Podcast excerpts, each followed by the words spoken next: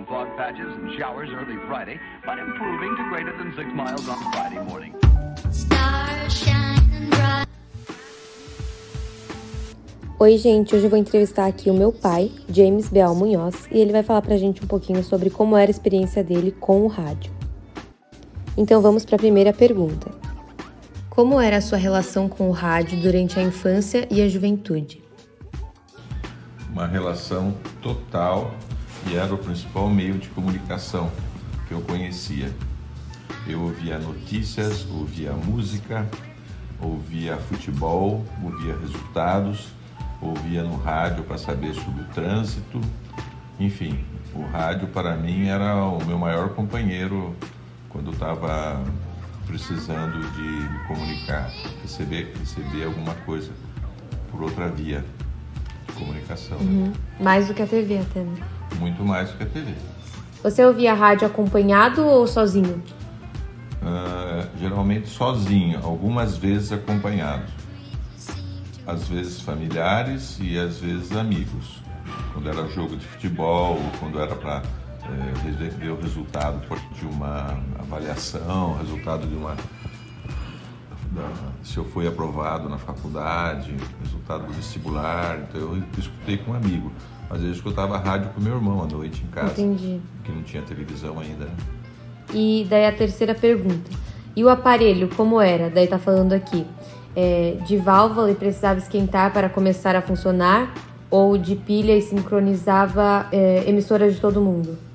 O primeiro era de válvula em casa, era um rádio grande com, em- que estava dentro de um móvel e que eu via na sala. Eh, Foi o primeiro rádio. Eh, mas o que foi mais comum depois foi um rádio portátil, mas ele era grande e chamava transistorizado, né? Que você podia andar com ele, ele tinha pilha e você podia levar ele para qualquer lugar. Esse foi o que eu tive mais contato.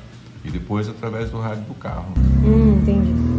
Três rádios, assim, me importantes. Um de válvula, Um de válvula. na minha casa. Que precisava esquentar Foi mesmo? pouco tempo, demorava um pouco para esquentar. Ah. E, e o segundo foi um transistor, um rádio portátil, mas que ele na época foi, foi o primeiro, assim, um dos primeiros, ele era enorme, maior que um tijolo, que valia quase a dois tijolos. Nossa, E depois o rádio do carro, que, que eu ouço até hoje.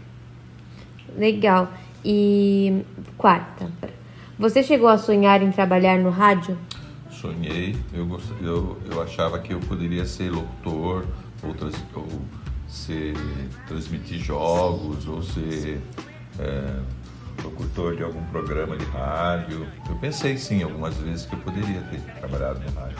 Tá, aqui também. Você realizou esse Até sonho? porque eu tenho uma... Não, Mas você não, não, chegou a... eu trabalhei em rádio sim. Eu Ah, trabalhou? Um, tive um pro- programa na Rádio Universal, que era uma rádio AM aqui de São Roque, que eu tive um, programa- um programa que chamava Bom Dia, Bom Dia Saúde, em que eu falava sobre, tocava músicas e nos, e nos intervalos assim eu falava sobre saúde, falava sobre doenças, respondia questões assim que as pessoas mandavam durante algum tempo.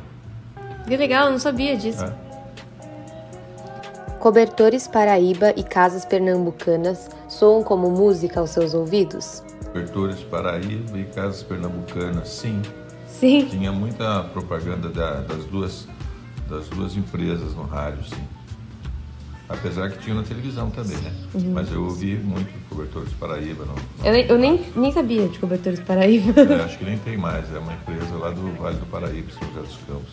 Casas pernambucanas, sim. Pronto. Acabou.